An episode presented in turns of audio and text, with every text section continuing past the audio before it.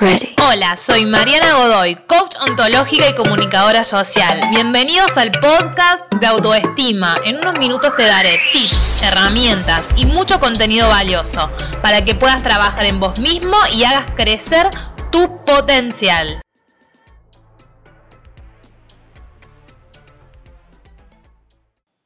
Hola chicas, ¿cómo están? Bueno, en esta oportunidad quiero que hablemos un poco de la comunicación asertiva y la relación importante que tiene con nuestra autoestima.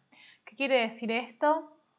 Que la comunicación asertiva em, depende, es decir, qué tan asertivas vamos a ser va a depender de qué nivel de autoestima tengamos. Es decir, si estamos muy bajas en autoestima, muy desequilibradas a nivel autoestima y también influye en qué ámbito, ¿no? Si es en el laboral, en el del amor, en el de la familia, el personal, ¿sí? Vamos a comunicarnos desde un lugar no asertivo. Por eso es tan, tan importante trabajar la autoestima porque es transversal a todas las áreas de nuestra vida, ¿sí? Y, de acuerdo a cómo nos sentimos a, través de nuestra autoestima, es cómo vamos a estar viviendo nuestra realidad, ¿sí? Entonces, hoy vamos a profundizar un poquito sobre la comunicación asertiva.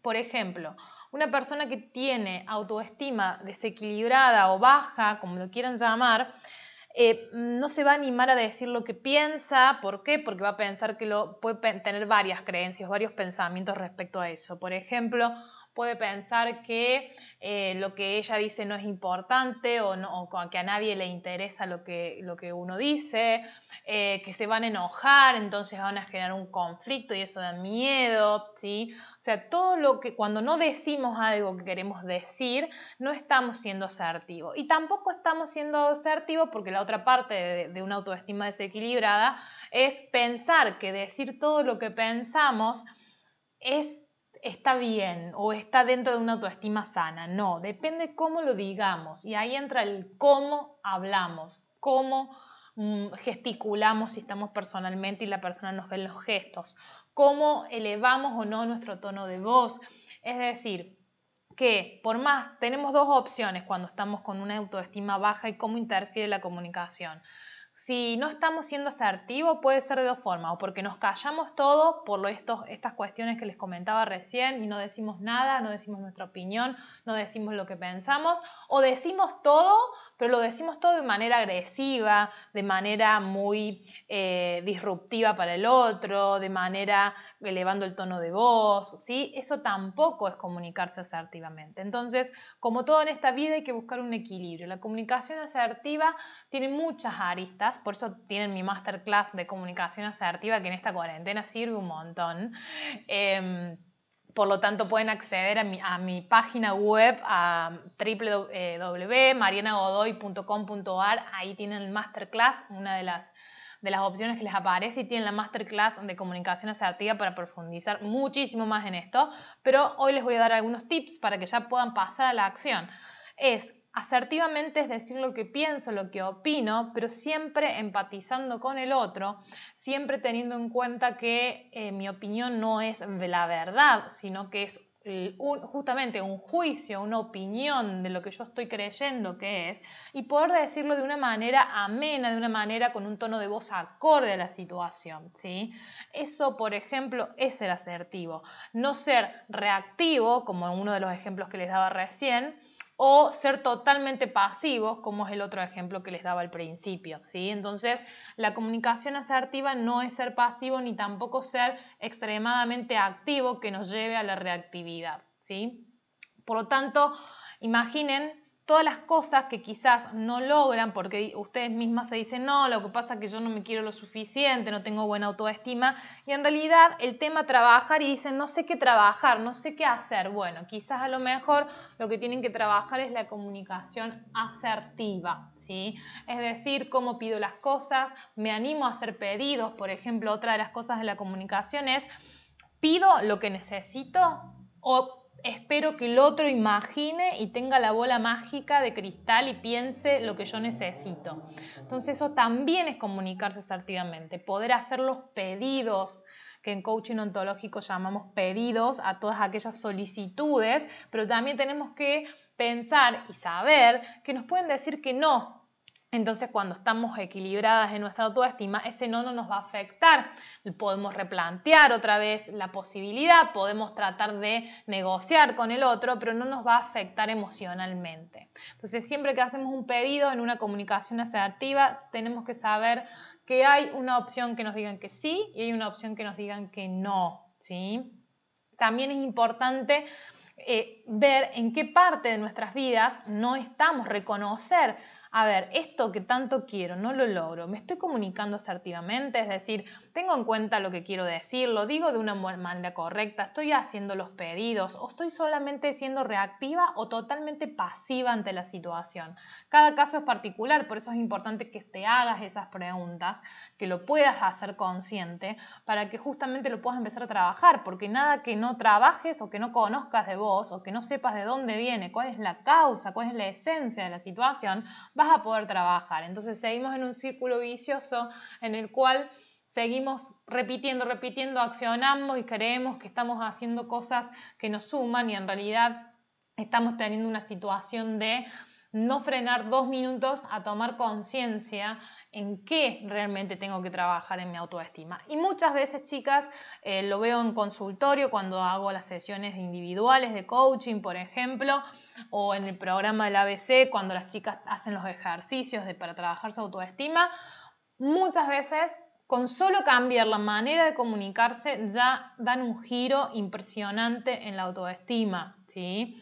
Quizás a lo mejor para vos esto te, a vos te hace sentido o algunas de las que esté escuchando digan, no, en la comunicación estoy perfecta o estoy bien, no estoy siendo no asertiva, pero quizás sea otro aspecto de la autoestima que hay que trabajar, ¿no? Hoy estamos profundizándonos en la comunicación y en la no asertividad. ¿Sí? Entonces, ¿qué sucede? Cuando no estamos siendo asertivos en la comunicación, también lo que nos suele pasar es que comenzamos a boicotearnos.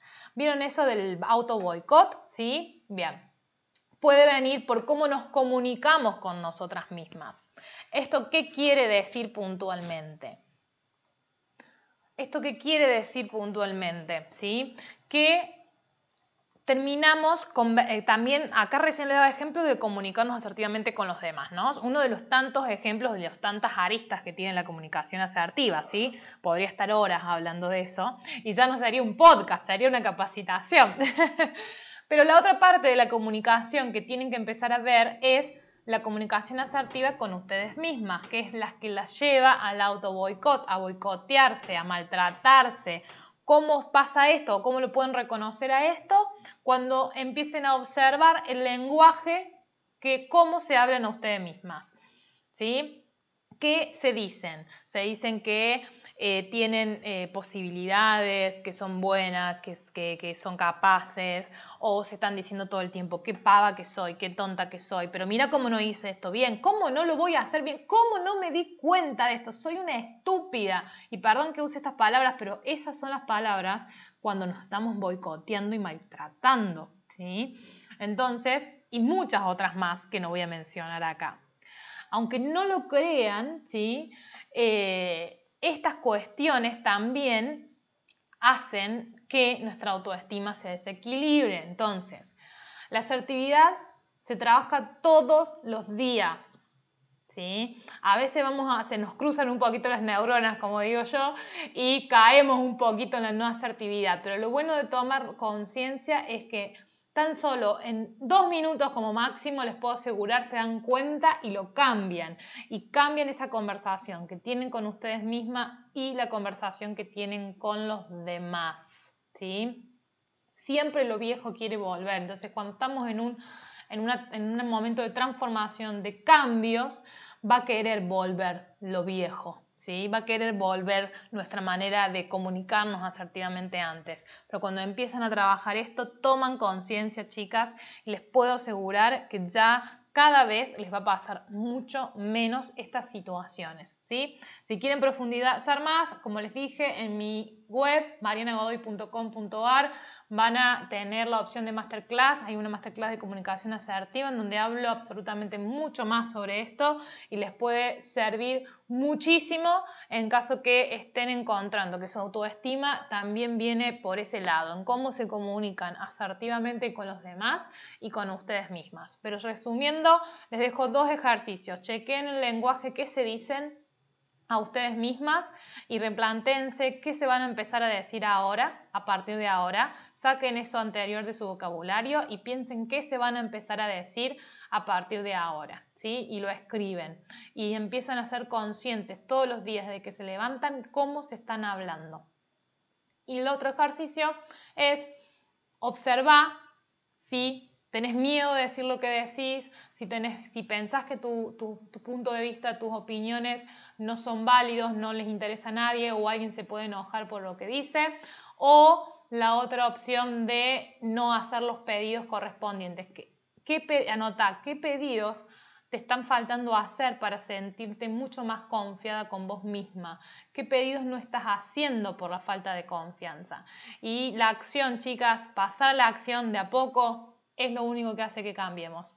Así que tomar conciencia es importante, pero el siguiente paso es pasar a la acción. No hagan todo junto, vayan de a poquito, empiecen con la que más segura se sientan, pero estos dos ejercicios son claves para que trabajen su autoestima desde la comunicación asertiva. Les mando un beso gigante y nos escuchamos en el próximo podcast. Esto fue todo por hoy. Nos encontramos en el próximo podcast. Te invito a que me sigas en las redes sociales, Instagram, Facebook, YouTube. En Instagram me vas a encontrar como coach-mariana Godoy. Espero de todo corazón que este material, que este contenido pueda sumar en tu transformación personal. Te mando un gran abrazo.